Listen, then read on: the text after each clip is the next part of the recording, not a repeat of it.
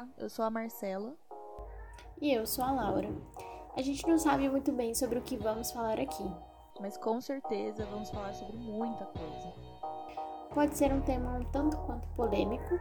Ou pode ser qualquer bobagem que venha na nossa cabeça. Enfim, sejam, sejam bem-vindos ao Garota Chocolate. Chocolate. Olá, sejam bem-vindos a mais um episódio.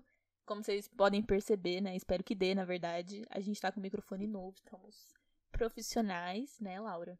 Sim, eu espero muito que dê pra perceber, porque foi caro, gente. é verdade. É verdade.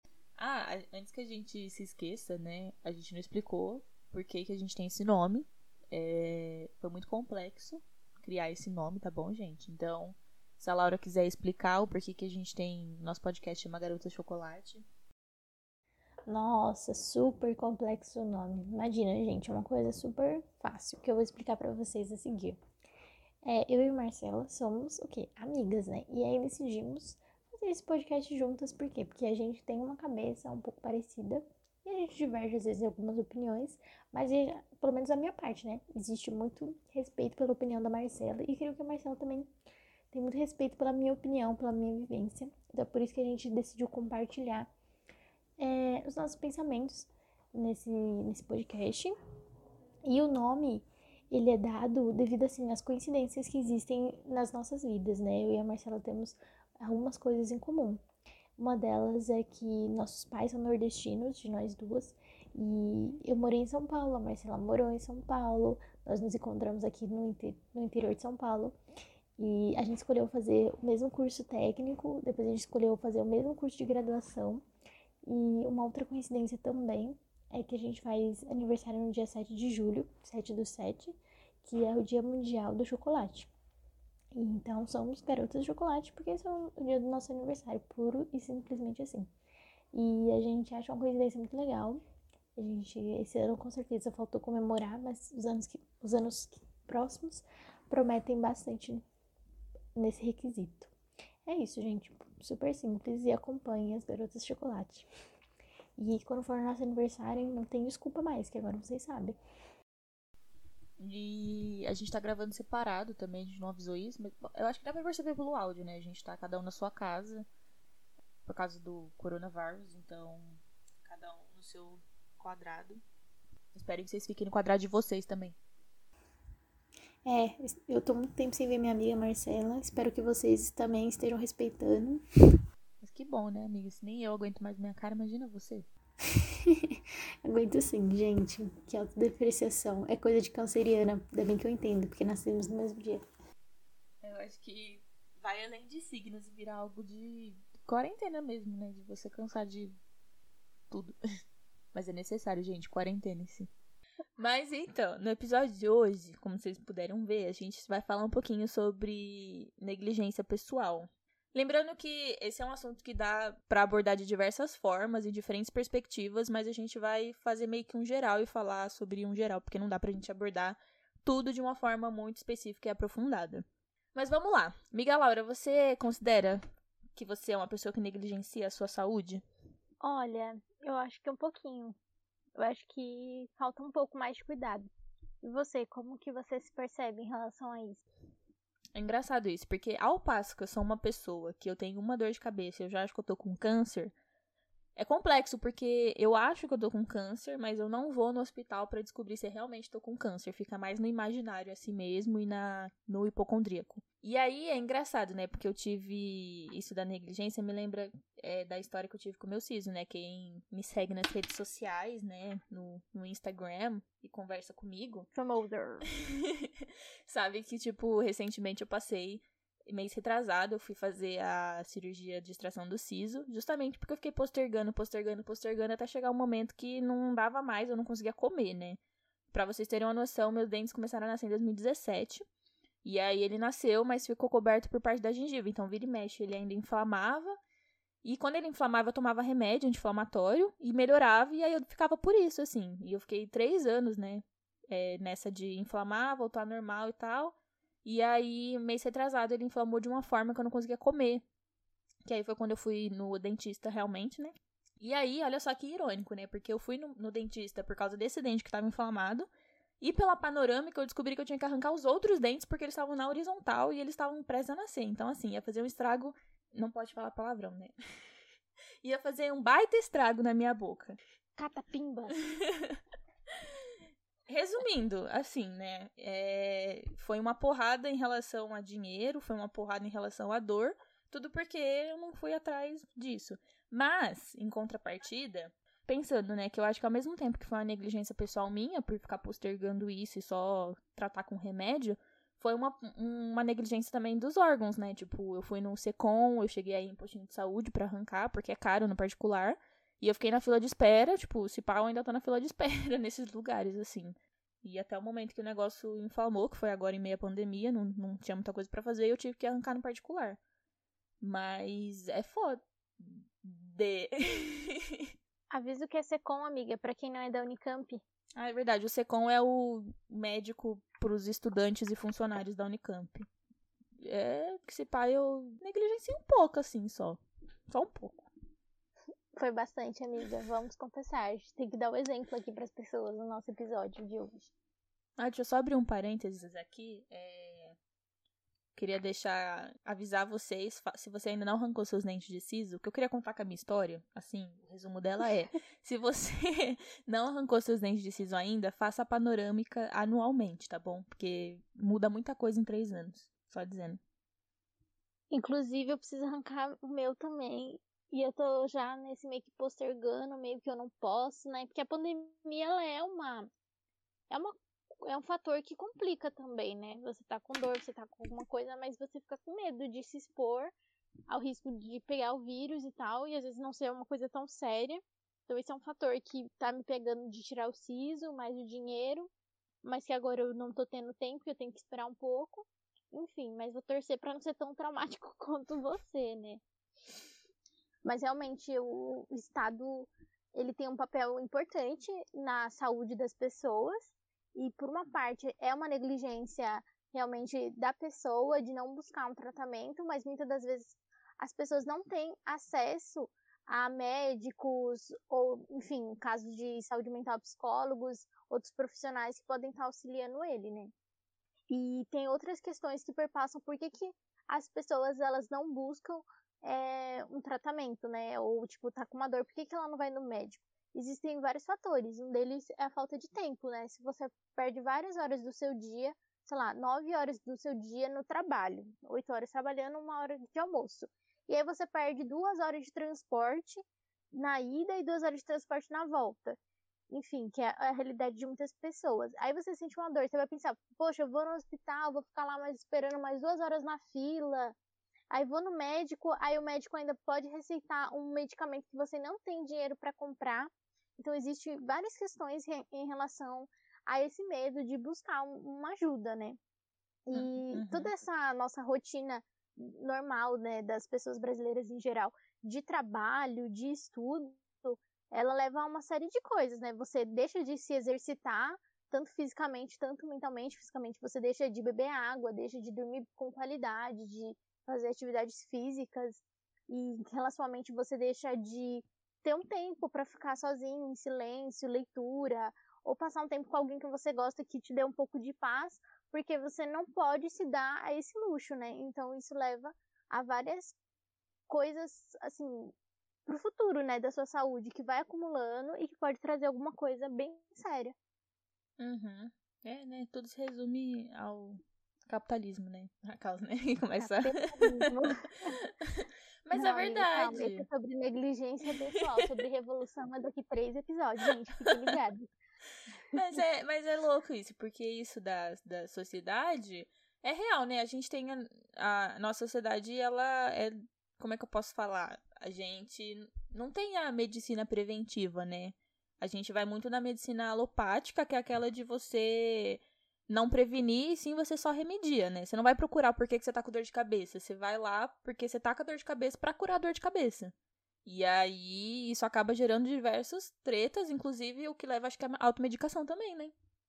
Com certeza, é uma prática super comum dentre os brasileiros, automedicação. Por exemplo, tem alguns países, por exemplo, os Estados Unidos, né? não que seja um exemplo em muitas coisas, né? Mas em relação a esse, essa coisa específica, de que lá, é, não sei também se é todos, todos os lugares, porque lá tem leis estaduais, né?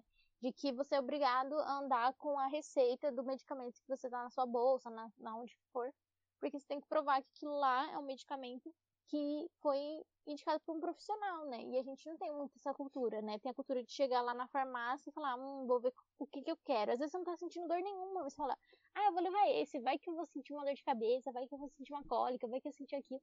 Aí tem a tia da bolsinha, né? Que é da. Ah, sou eu. Toda sala tem a tia da bolsinha, que a gente vai pedir remédio. Aí é essa pessoa que é a tia automedicação. Nossa, mas eu posso ser bem sincera, eu, ai, não é querendo dar mau exemplo, mas eu adoro de verdade, gente, quando eu entro na farmácia. quando eu entro na farmácia e eu vejo aqueles Buscopan, Doril, Advil, Ibuprofeno em promoção, porque eu sinto muita cólica uhum. e eu tenho muita dor de cabeça. E eu encontrar esses remédios em promoção para mim é o máximo, assim. Eu tenho a necessidade de comprar? Não, né? Eu tô fazendo super errado. Então, é isso, gente. Façam o que eu falo e não façam o que eu não faço. Façam o que eu faço. Eu sou a tia da bolsinha. É, é que também é, mulher tem uma questão assim, né, do mulher também, outras pessoas que menstruam, né? Também tem a questão do da menstruação mesmo, né? Que você sente uma dor do útero e você já sabe o que, que é. Você só quer diminuir aquela dor né? Não, não sei se no, no, nesse caso seria tão errado. Eu, quando sinto cólica, tipo, e eu preciso fazer alguma coisa e me atrapalha, eu acabo tomando remédio. Mas você sabe que é uma coisa natural, né? Que no caso não é uma doença, né? Uhum, é não defendendo a automedicação, mas acho que nesse caso, assim, talvez seja mais ok. Eu também adoro ver é, promoção daqueles remédios de.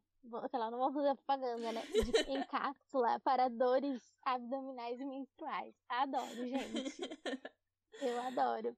Mas é louco, né? Porque eu sou a tia da bolsinha, mas eu também sou muita pessoa que fala, mano, vai no médico, sabe? É isso, eu falo, eu dou o remédio pra pessoa, tipo, toma aqui esse remédio pra dor, mas vai no médico porque pode ser grave. Sim, e isso já entra em outro ponto que a gente tava discutindo, né, Marcela? Do de você se preocupar com seu amigo ou no caso de quem tem filho, né, pai e mãe, se preocupar com o filho, se preocupar com a mãe que é mais velho, com o vizinho, com não sei, mas não se preocupar consigo mesmo. Quando é você que tá sentindo a dor, fala, não, vou tomar um remédio, vou ficar aqui tranquilo. Mas quando é alguém que você se importa, você aconselha ela a fazer diferente, né? Que é como você está fazendo agora. Com certeza. Nossa, eu tenho um amigo, gente.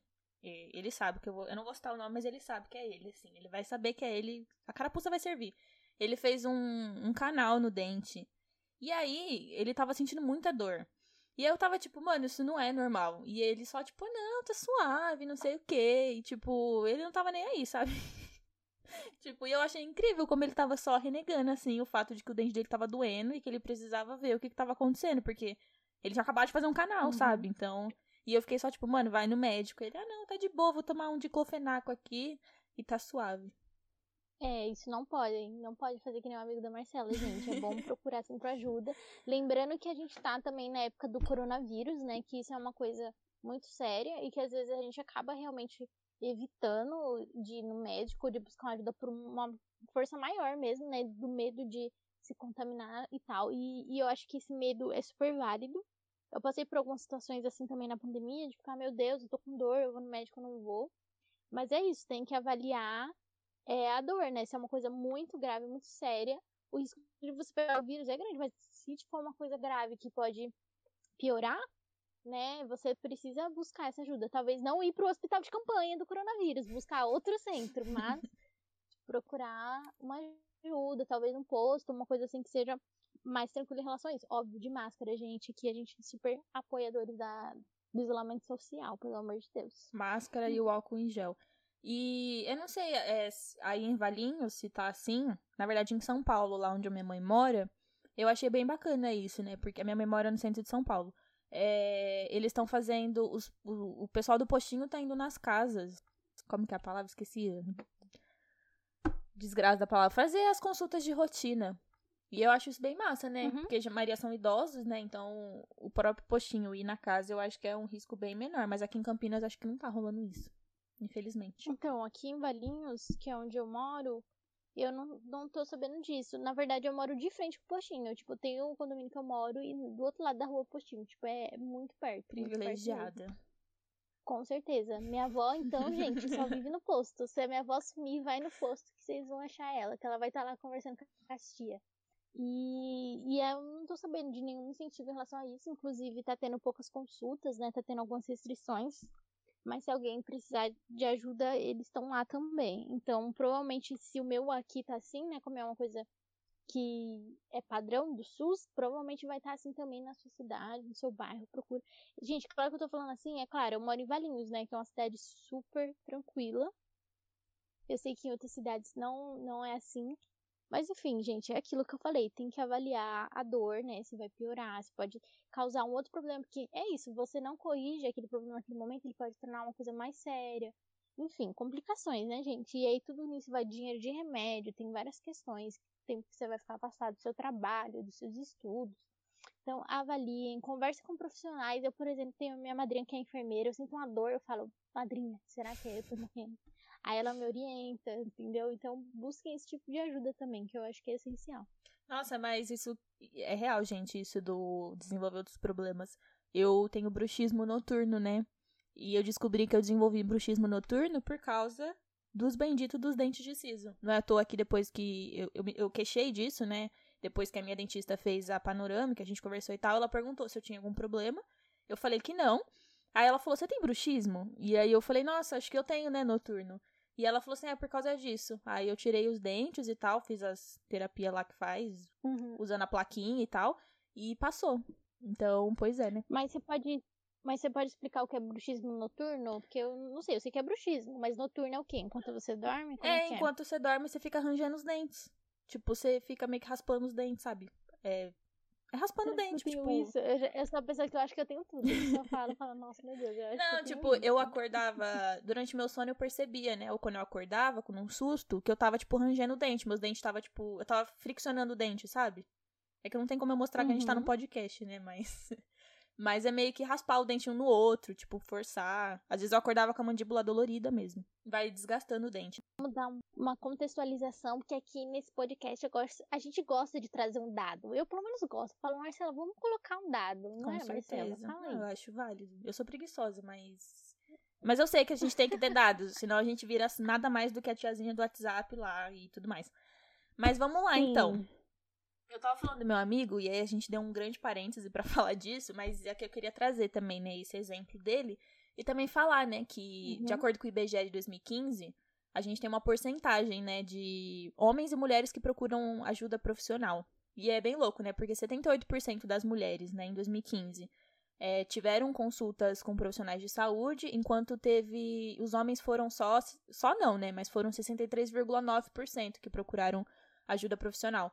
E aí eu acho que é muito isso, né? Os homens, eles não têm o costume de procurar ajuda profissional, justamente por causa dessa coisa da masculinidade, eu sou inquebrável e tudo mais. E aí que leva a outra coisa que eu acho muito doido, que assim, eu, eu acho incrível, né? A gente tava lá em. Não sei, no passado você pensa, 2020 vai tocar os voadores, mas não, em 2020 a gente faz campanha para o homem lavar o pinto, e eu acho isso, tipo. Amiga, não pode falar essas coisas. Fala o nome correto do órgão genital masculino. Lavar o pênis. Homens têm que lavar o pênis. Não pode falar isso, Mas é sério, era pra gente estar tá no De Volta para o Futuro, não era? 2020? A gente não está. Pois a gente é. tá em coisas assim. E quando a gente tava conversando sobre isso com a Marcela, eu acho que essa questão também do, do cuidado da mulher, né? Porque assim, não sei vocês, mas eu, quando menstruei, era aquele negócio, não, agora que você menstruou, então você tem que ir no ginecologista, você tem que ver se tá tudo bem. Então, existe essa questão, assim, de já que agora você né, é uma mulher, você tem que se cuidar, né? Não sei se às vezes não foi tudo, não foi assim para todo mundo, mas para mim foi. Então acho que nessa questão, né, do, da mulher, é, existe esse incentivo para buscar saúde, né? E também quando você engravida, né, você tem que fazer pré-natal, você tem que fazer várias consultas. E eu acho que é, acaba criando esse hábito, né, de procurar um médico. E o homem, ele não tem esse, esse respaldo, né, essa, essa exigência da sociedade que ele vá no médico. E por, pelo outro lado, existem os estereótipos de gênero, né, que reforçam de que a mulher é frágil, ela tem que se cuidar, que ela é isso e aquilo. Até por uma, um, da, da mulher se cuidar, até um exagero, né, algumas coisas já vão passando de saúde, vão para beleza, vão para estética. Uhum. E do homem não, é mais assim, ah, eu eu sou macho, é isso mesmo. Eu, gente, homem ir no urologista é difícil, viu? Nunca vi menina Acho que eu assim, nunca, "Ai, nunca conheci. nossa, verdade. Então, gente, gente, vocês, meninas, se vocês já foram no urologista, conta pra gente no nosso Twitter, que a gente quer saber. É arroba garotas chocolate com temudo, tá? Conta lá pra gente. Posso falar, mas nem todo homem, né? Eu, por exemplo. Mas nem todo homem é sujo. Tá bom, gente, lá vem o pênis, é verdade. Mas, então, É aí, verdade. passando da questão física também, tem a psicológica, né? Que, como eu falei, a, mas- a masculinidade está muito na socialização. E aí também tem isso, né? Tipo, de você não poder chorar, de não demonstrar sentimentos e etc. É uma bosta, né? Só que os homens morrem mais do que as mulheres, né? Tirando da parte. Não comentando de parte racial, porque a gente sabe que homens negros morrem mais pelo genocídio da população negra, falando em questão de saúde mesmo, assim, né? É, sem fazendo o- Uhum. o paralelo com a raça. É, homens morrem mais que mulheres, porque eles não vão no médico. Morre mais cedo, né? Uhum. Exatamente. Tá vendo, gente? A gente não é feminazi. É que a gente tá defendendo que o homem se cuide pra ele durar mais. É Não verdade. venha falar mal da gente, tá bom? Não, mas, gente, agora é sério. É bastante essa questão. E quando eu tava conversando com a Marcela sobre esse tema, pra gente montar esse episódio, eu tava falando também de uma questão do, do preconceito, né? Que ainda existe. No, tipo assim, quem vai no psicólogo, no psiquiatra, é gente louca. Eu sou normal, então eu não vou no psicólogo ou no psiquiatra pra buscar uma ajuda, porque isso é coisa de louco. Isso é uma construção social das décadas passadas e que ainda permeiam essa sociedade. Então é muito comum, eu vejo direto no Twitter amigos meus falando, ah, eu quero tanto ir no psicólogo, isso aquilo, mas ainda tem uma dependência financeira dos pais. E os pais falam assim, ah, eu não vou gastar um dinheiro com isso porque eu não vejo necessidade. Eu, aí entra uma questão da culpa também, porque eu também faço terapia, né? E eu lembro que quando eu contei pra minha mãe, ela teve uma culpa, assim, ela viu aquilo. Mas, meu Deus, será que eu sou uma mãe ruim? A minha mãe sabe? também Tipo, teve. meu Deus, mas você tem uma vida tão boa, pra que, que você vai na psicóloga? Aí eu expliquei, né? Isso porque minha mãe, ela gosta de psicologia, o sonho dela era ser psicóloga. Então, você imagina, não era. Eu não esperava essa reação. Uhum. Mas ela teve esse negócio e eu falei, não, tá tudo bem, eu só acho que eu preciso de alguém pra conversar. Não, mas eu sou sua mãe, você pode conversar comigo. Mas é uma relação diferente que tem ali um profissional da Uhum. saúde que vai poder te orientar. Até porque também sua mãe, ela vai querer te orientar, mas, né, os pitacos que ela vai dar, É, gente, sempre tem uma certo. parcialidade, né? E também, além Sim. disso, de você ter achar que é coisa de doido, é, eu acho que isso acontece com muita gente, e aconteceu comigo, principalmente, é, do meu pai falar que é espiritual. tipo, ah, não, você não tem depressão, é só, tipo, espiritual, vai no centro espírita que passa, é religião, tipo, sabe? E é foda isso, Ou quem né, é mano? evangélico fala pra procurar Deus, né? É, tipo, é falta de Deus e tal. E, tipo, mano, isso só foi cagando com a minha cabeça, tá ligado? E. Amiga, não fala palavrão no nosso podcast, meu Deus. Ah, desculpe. Cagando não é palavrão, mas é, é palavra de baixo calor. é, defecando, isso é melhor. Mas, enfim, a questão. Eu acho que é muito recente também, quando você fala de saúde, você tipo, falava sobre saúde e você falava sobre isso, né? Ginecologia, pediatria e tal. E aí tinha psiquiatria, mas a psiquiatria, ela, ela entra aí numa parte já de remédio, de remediar, né? De alguém que precisa de uma coisa pra tá saindo da depressão ou de outros problemas. E a psicologia, ela não entrava muito nisso, né? Da saúde mental, da psicoterapia. E isso está sendo introduzido aos poucos, né? Por exemplo, no meu ciclo, assim, na minha bolha, tem muitos amigos meus que estão começando a fazer terapia. Eu faço já tem um ano também, não tem muito tempo. Então, isso está aumentando com o tempo e eu espero que, que as pessoas se cuidem mesmo. Porque, gente, as pessoas realmente estão difíceis de lidar. Então, Não, é a doença se do século. Depressão e ansiedade é a doença do século. Ainda mais agora, em tempo de pandemia, Sim. gente. Não tem como, tem que todo mundo ir. O Tico-Teco não tá mais batendo bem, sabe? Não adianta. Mas sabe o que eu penso, Marcela, que, tipo, ah, é a doença do século, todo mundo tá tendo. Mas eu acho que eles também tinham muito, sabe? Que nem você, tipo, ia estudar sobre literatura. É, aí aqueles autores ultra-romantistas, aí aconteceu alguma coisa na vida deles, ai, morreu doente numa cama e, tipo, não tinha explicação por quê, sabe? Já tinha Uhum. essa história da pessoa que ela sofreu uma tristeza, ah, morreu de amargura, né? Tinha, não, morreu de amargura, morreu de tristeza. O que era essa amargura, o que era essa tristeza. Não, eu acho que, que, era... que, É a depressão, né? que, na verdade, a depressão ela se intensificou. Olha, eu mais uma vez falando com o capitalismo, gente. Não tem como a gente viver nessa sociedade e não ter, sabe? Tipo, é uma sociedade que você vive o tempo todo pra trabalhar e ter dinheiro e você não tem tempo pra sua saúde, pro seu psicológico e tem várias outras questões. Então, enfim, Uhum. o que dá pra você fazer é ir num psicólogo. Eu já fui no psicólogo. Hoje em dia eu não vou, mas inclusive eu deveria ir, mas são outras questões do porquê eu não vou.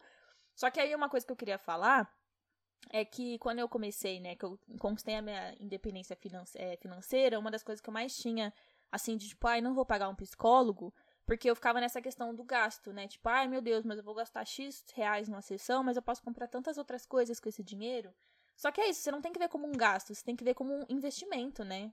E, e aí, no caso, foi isso. Eu posterguei tanto nessa de, ah, não vou pagar, não vou pagar, que quando eu precisei realmente, né, que eu entrei num quadro depressivo muito grande, é, eu fiz, e aí eu percebi, né, que na real eu tava precisando, e eu não vi como um gasto, eu vi como um investimento, não me arrependo.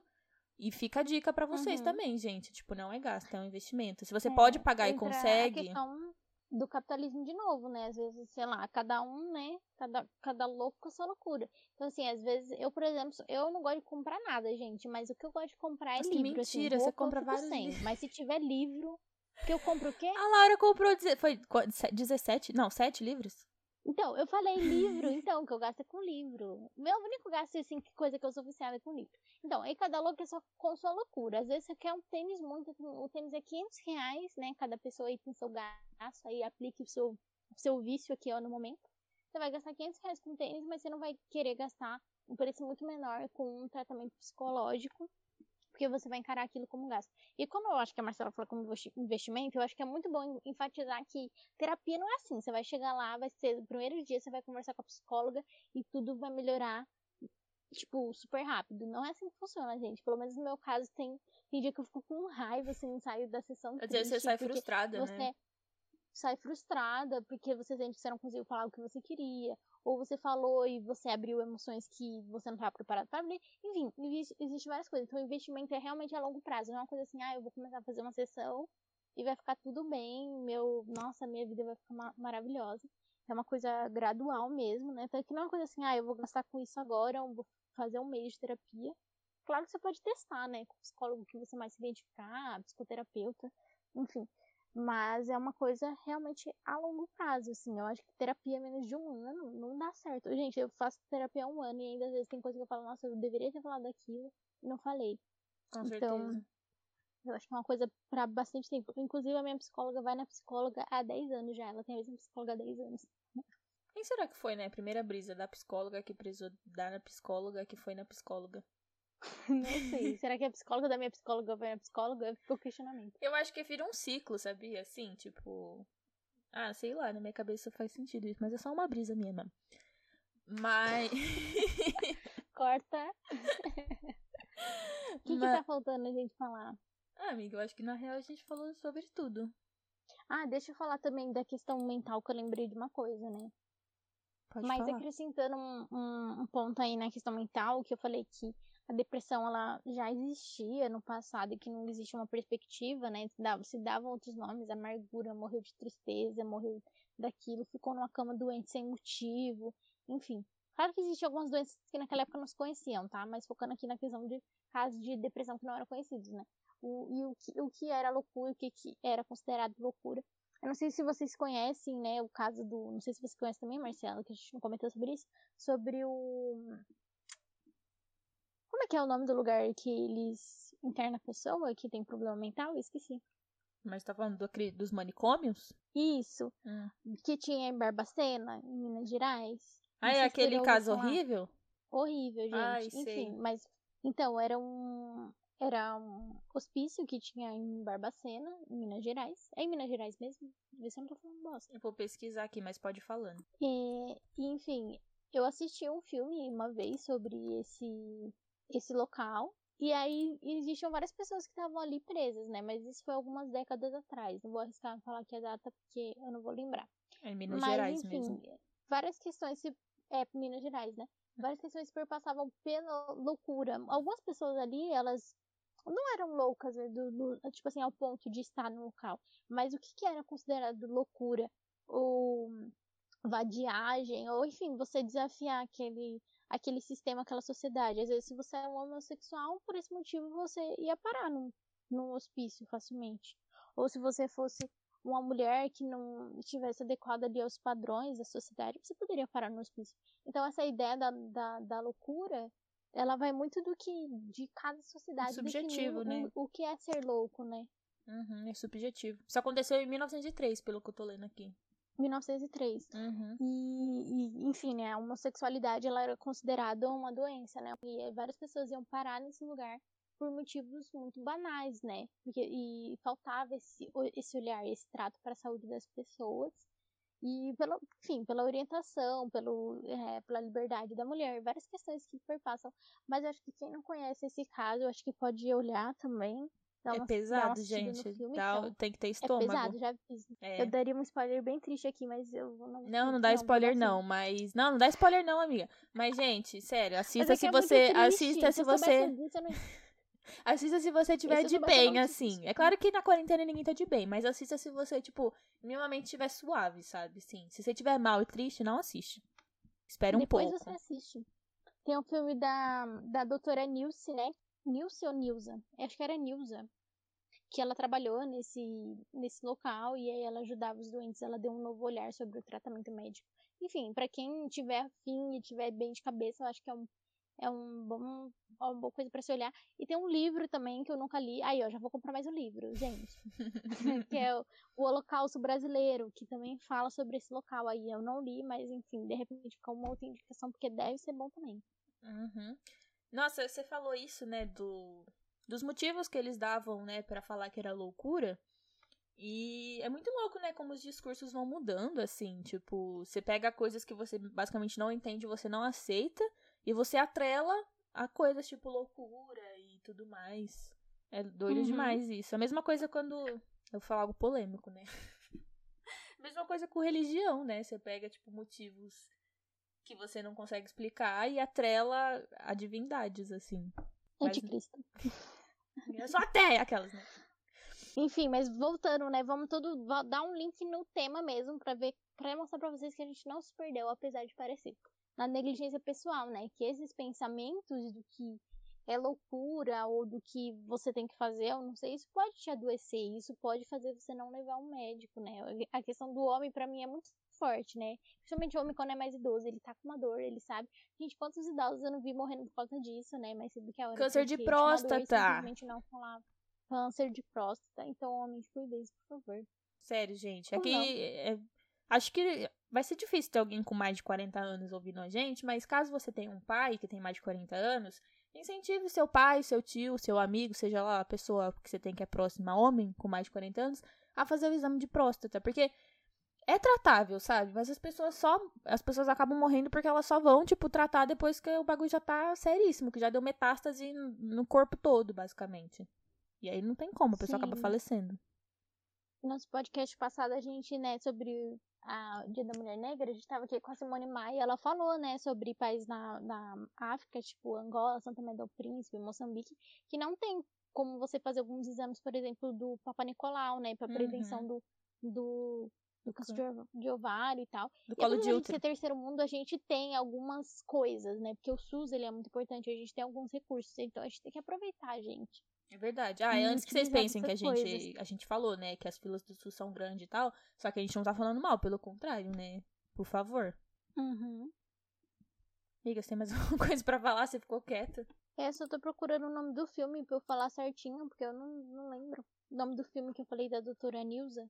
Deixa eu procurar aqui. Você viu que a. A Cláudia Raia tá grávida? Ela tem 53 anos, mano. É de risco?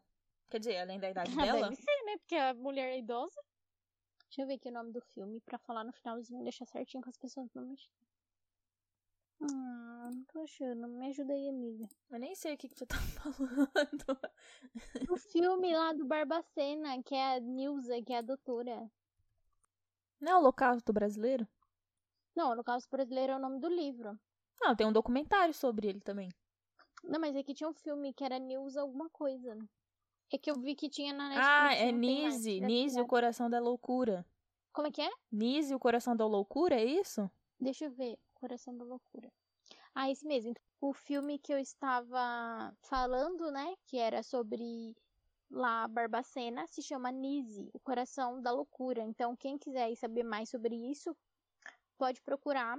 Cuidem-se, tá? É Quarentena com a, Glo- está é com a- difícil. Qual é o nome? Glória Pires. É com a Glória Pires, que ela, ela interpreta a Nise, que é essa doutora. Enfim, gente, é um filme pesado, mas é muito bom. Quem tiver aí com cabeça pode assistir, que é top. Brasileiro, né, gente? E é isso, se cuidem, sabe? Fiquem em casa se vocês puderem ficar em casa. Se precisar sair, saia. Troque a máscara a cada duas horas, tá bom, gente? Por favor. Cuidem-se, que é muito sério. Eu tô vendo aí nos últimos dias tô acompanhando um pouco de perto assim os casos de Campinas, quantos são e tal. E é um pouco assustador, eu estou um pouco assustada, sim. Então, por favor, cuidem-se. É isso, só essa mensagem que eu quero passar para vocês, não só em relação ao coronavírus, né, tudo que a gente falou aqui. Cuide da sua saúde mental, da sua saúde física, beba mais água, durma melhor. Enfim, é isso. Tchau. Bom, acho que eu não preciso falar mais nada, né? A Laura meio que falou tudo. Am- É isso. Fiquem em casa e até nosso próximo podcast. Até mais.